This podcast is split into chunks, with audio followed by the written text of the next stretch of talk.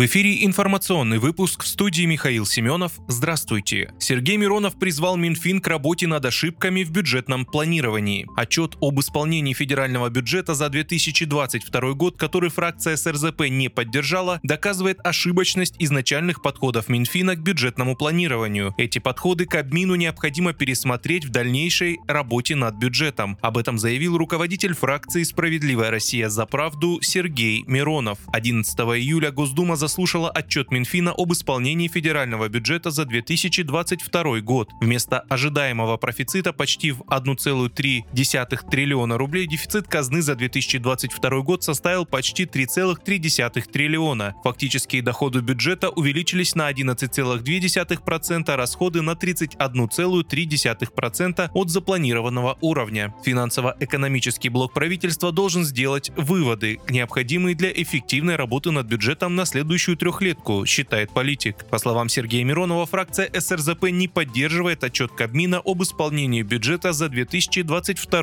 год четырех поселениях Туапсинского района Кубани ввели режим ЧС из-за сильных осадков, сообщил оперативный штаб Краснодарского края в своем телеграм. Есть подтопленные дома. Из зон подтопления в пункты временного размещения проводится эвакуация населения. Работают все экстренные службы, уточнили в ведомстве. Сегодня губернатор края Вениамин Кондратьев сообщил, что в Туапсинском районе прошли залповые дожди. За три часа выпало 144 миллиметра осадков. Сейчас уровень воды в реках начал спадать. По словам главы региона, из-за непогоды погоды на автомобильной дороге около поселка Новомихайловский сошел сель. Движение транспорта пока осуществляется по одной полосе.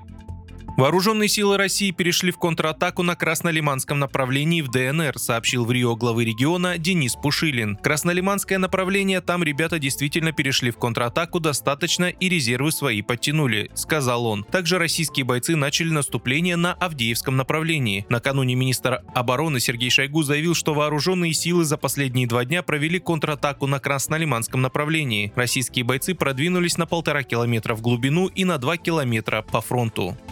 На Землю обрушится мощная солнечная буря, которая может вызвать интернет-апокалипсис. Об этом пишет Daily Star. По данным ученых, текущий солнечный цикл достигнет пика в 2025 году, и на Землю обрушится мощная солнечная буря, которая может привести к концу интернета в том виде, в каком мы его знаем. В статье отмечается, что солнечный цикл ускорился намного быстрее, чем обычно. Кроме того, было зафиксировано больше солнечных пятен и извержений, чем ожидалось. По словам представителя Национального управления океанических и атмосферных исследований, исследований, отслеживание и прогнозирование солнечных циклов дает приблизительное представление о частоте космических штормов, от радиоотключений до геомагнитных бурь и солнечных радиационных бурь. Это используется во многих отраслях промышленности для оценки потенциального воздействия космической погоды на планету. Солнечные бури содержат электромагнитные импульсы, которые могут вызвать разрушительные последствия для Земли, если они достаточно велики. Автор статьи пишет, что некоторые энергосистемы могут полностью разрушиться или отключиться.